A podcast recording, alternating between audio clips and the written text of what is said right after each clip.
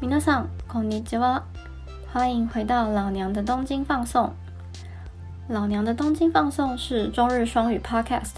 由现居日本东京的老娘为大家带来日本的新闻时事、社会观察。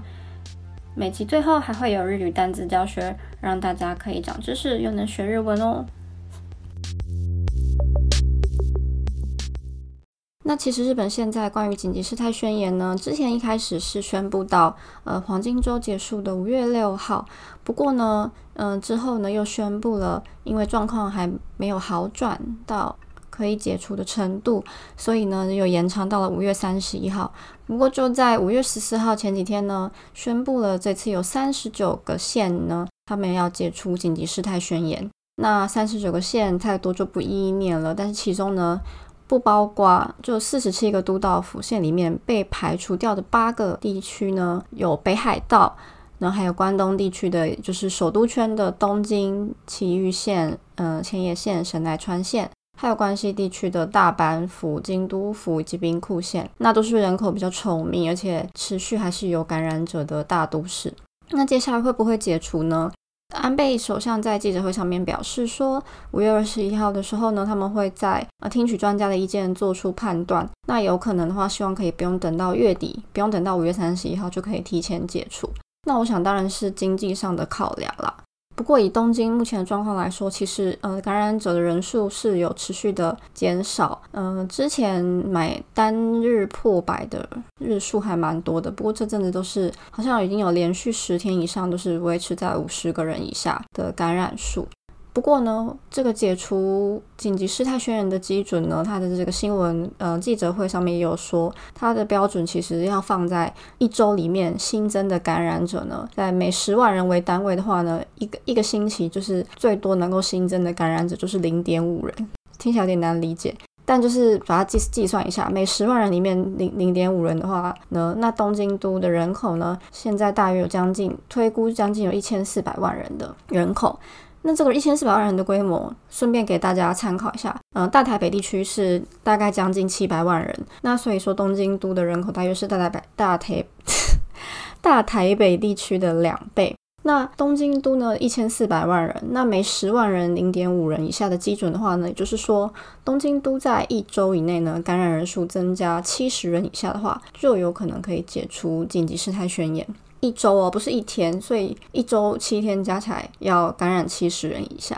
我觉得以目前状况来说，好像有点困难。不知道这个嗯数字怎么样，会不会就是在降低？可能还要再看一下情形。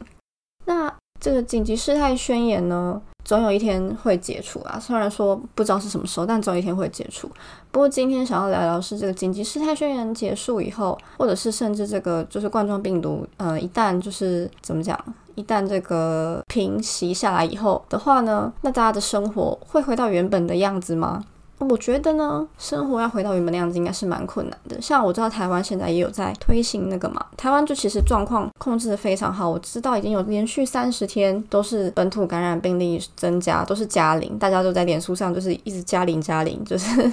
真的很很厉害，很 proud of 台湾。那但是就是说，即使如此呢，像我知道在台湾大家还是有进行这个防疫新生活运动。比如说出门戴口罩啦，然后呃避免不必要的社交接触等等，的。我相信台湾的大家应该都还是有在进行。那当然日本这边也是，就是如果说这个紧急事态宣言解除之后，以后生活会变成什么样子呢？那就以工作来讲好了。其实就最近刚好有几个蛮大的新闻，就是呢第一个是美国的 Twitter 他们公司呢宣布说，不管接下来就是这个冠状病毒的情形怎么样，他们就是已经决定让员工可以永远在家工作，就无限期的你可以。在家工作，你可以以你的需求，你可以选择要去公司或是在家都可以。那另外一方面呢，日本的多旺国这个有一个公司叫多旺国，它也跟进。那多旺国这个公司呢，是这个呃，我想大家可能没有听过多旺国，是你们应该都听过 Nico Nico Doga，就是那个 Nico Nico 生放送 Nico Nico 的那个影片的网站，在运营这个网站的公司呢，他们也宣布说，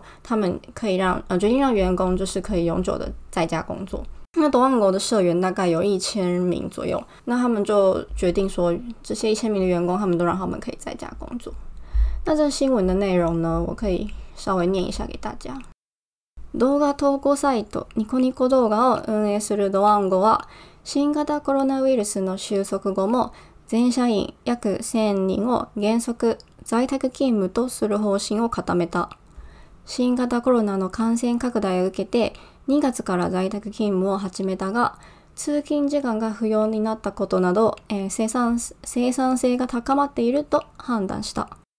アメリカツイッターも期限を設けず在宅勤務を認める方針を示すなど、コロナ危機をきっかけに働き方を見直す企業が出始めている。好的，这一段的意思是说，刚刚讲的这个 Nico Nico DoGa 的公司 Doango 呢，他们已经宣布了说，全公司的社员一千人左右的社员呢，都在这个 Corona，也就是新型冠状病毒结束以后呢，他们还是原则上嗯在家工作为主。为什么他们这么决定呢？其实，因为他们发现，在呃，他们二月开始就宣布在家工作。那因为在家工作呢，他们发现通勤的时间就不必要，就变成不用通勤的时间。那日本的通勤时间，我想大家可能知道，就是有些人他们可能会住在很远的地方，然后电车来回就是一两个小时上班，每天都这样上下班。那德万国就发现，在这个在家工作期间呢，因为通勤时间可以节省下来，那大家的生产性提高，所以他们就决定之后呢，也推行这个在家工作的方针。那另外一方面呢，其实最早这个第一枪、第一声发出来的，其实是美国的 Twitter 推特公司，那他们就是也是宣布了永久的可以在家工作。那所以总结来说呢，因为这次的冠状病毒的危机呢，让很多公司开始检视这个工作的 h a t a k i g a 工作的方式。其实我们不一定都要去。在办公室里面工作，其实尤其是像 Twitter 或是或是 Nico Nico Dog 这种就网络服务的话呢，其实基本上只要有网络的地方都可以工作。所以到底有没有必要你去去租一个很贵的办公室，然后把大家都集中在同一个地方工作，是真的有必要的吗？大家就开始思思考这件事情。那其实有另外一个观点就是说，因为其实寸土大家知道寸土寸金，尤其是你在东京像这种呃很高级的地段呢，其实那个办公室的租金是非常的高的。那如果说如果说这个办公室的租金可以减少的话，他们就可以嗯减少一些固定成本。那其实对公司来说也是有好处。这一次我就有听说蛮多，包括像我们自己的公司也是啊。我们公司其实前阵子开了蛮多就新的办公室，然后可是后来就因为这一次这一波在家工作的关系，大家都在家里嘛，那那新的办公室也没有人去。那办公室这种东西，其实它就是一个固定的成本。你原本是为了雇要雇更多员工，你公司要发展的发展期间呢，公司就是会雇更多员工。那你为了要容容得下更多员工，你就是需要去租一个更大的办公室，或是你要在就新增好几个据点，这是以前到现在的做法。那会不会就从今以后呢？因为因为其实大家发现了，不用办公室我们也都可以工作，所以其实公司可以省掉这个办公室这一部分支出。那不过，作为员工期待的的事情，当然是说，公司你省下这个办公室支出的话呢，那你省下钱是不是可以把它转化为员工的别的福利？比如说，我像我知道有一些人，就是他们可能在家里面的网络的状况不是很好，或者是甚至他们家里面没有签 WiFi 之类的，那些员工他们工作起来就有点困扰。我们公司实际上就有这样子的人，那公司是不是可以把那些就是租办公室省下来的预算呢，去改编成一些员工的福利啦？那提供给员工就是在家可以更舒适办公的环境等等的，我觉得这些都是可以思考的方向。那我自己个人也是觉得，在家工作这件事情，我觉得像刚刚讲的，不用搭电车上下班，真的减轻很大很多的压力。因为我觉得以前每天要去上班之前，就想到要搭上那个人挤人的那个东京的电车，真的会让人觉得很崩溃绝望。那现在的话，就是醒来，我就是可以悠闲的这样子洗把脸，然后吃吃早餐，然后时间快到了就再打开电脑，然后打卡上班这样子。我觉得省下通勤时间的压力真的是还蛮好的。还有一点，我很不喜欢那个通勤时间的地方是冬天或者是夏天的时候，那个室外跟电车里面的温差太大，然后我可能我自己就是体温。调节的功能比较不好，所以就觉得温差很大，然后就会喷汗之类的。比如说在冬天外面很冷嘛，那你不就穿大衣包得紧紧的，然后你就走走走走走走走，然后走到电车里面上车那个瞬间呢，那电车很温暖，那我就开始我就开始喷汗。然后夏天的时候也是，夏天是在外面走一走喷喷汗这样子，然后好不容易撑到上电车就终于凉快，可是就感觉这样子温差大，对身体也不是很好，好像很容易感冒的感觉。所以我个人是觉得是，尤其是夏天，我夏天真的很不喜欢。很不喜想要在外面走动，所以如果到夏天还可以维持着在家工作，其实也是蛮好的啦。最近我们公司的方针是在有在商讨说，也许也许在这个结束之后，可能会有一些新的制度改革，让大家可以自由选择在家工作。但是因为还没有宣布，还没有确定，所以我也不知道会变成怎么样。那我自己是觉得在家也蛮好的人。那我知道有些人，像我的同事，有一些人他就是想要跟人家见面，想要跟人，想要有人与人之间的交流接触，不然他就会觉得工作没有动力，或者是他可能就是会比较有一点就是 blue 一点忧郁的那种感觉。那我觉得就是看人，所以与其就是强制，不管是强制都要去公司，是强制在家都不好。我觉得应该是趁这个机会有一种比较自由的，让员工可以选择你要在什么地方工作。我觉得可能是比较好的方向。吧，不知道大家觉得怎么样呢？你会想要在家工作吗？或者是你是希望可以就是去 office，然后见到大家的那人呢？我还蛮想知道大家的想法的，就是欢迎可以留言给我之类的。那除了这些，我们我们这种网络业的人当然是比较幸运，可以在家工作啦。那但是一些，比如说像是有工厂、那些制造业等等的，或者是你就是饮食贩卖业等等，你就是要在店铺或是你有工厂你才能工作的人呢，他们当然就不能在家工作。那有一部分的人，其实很大部分的人，他们还是要搭这个通勤的电车去上班。那关于这个通勤电车的事情呢，我就有点好奇，他们有没有什么对策？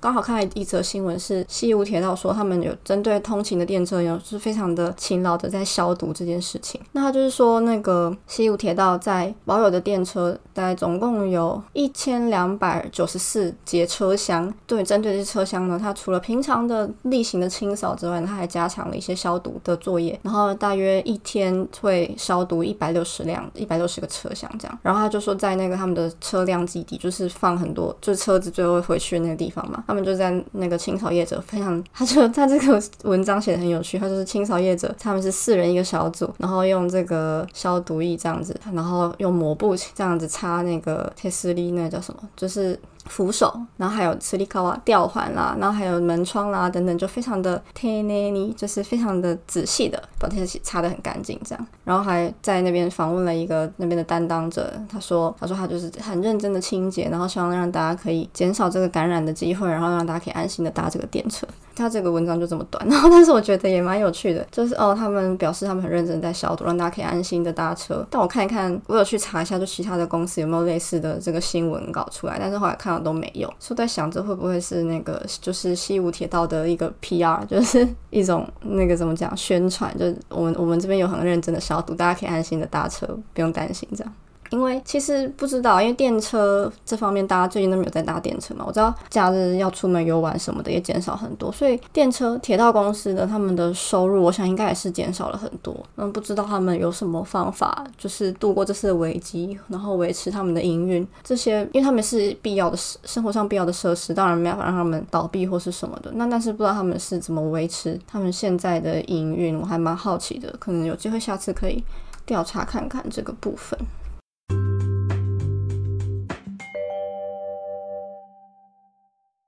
又到了我们的单字教学时间。那今天讲了很多通勤电车的事情，所以我想今天的单字呢，就来讲通勤电车。那通勤的日文是通勤，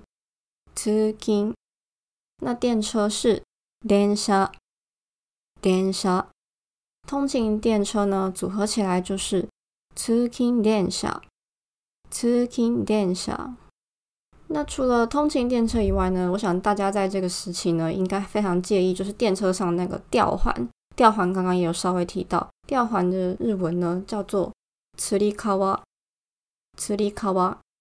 那我想大家现在应该搭电车都会想要尽量不要摸别人摸过的吊环。 然后我之前其实在网络上有看到，就是日本人有出这种产品，就是你可以有自己的吊环，你可以买一个自己的吊环，然后如果你上电车的时候，你就把它挂在那个电车上面，不是都有时候都有那种放行李或者是就是那个吊环的杆子嘛，你就把自己的吊环吊上去，就 就很像在挂衣架一样，就把自己的吊环吊上去，然后你就可以这样子握着吊环，然后你下车的时候再把那个吊环拿起来就下车就好，这样子。我觉得这个发明真的是非常的有创意，而且又实用。但是我到目前就没有没有真的看过有人在用。不晓得这一波疫情过后会不会大家都开始准备自己的 吊环也说不定。来找找看好了说不定已经缺货了也不一定。所以反正很佩服日本人的创意啦有各种东西都可以变成商机。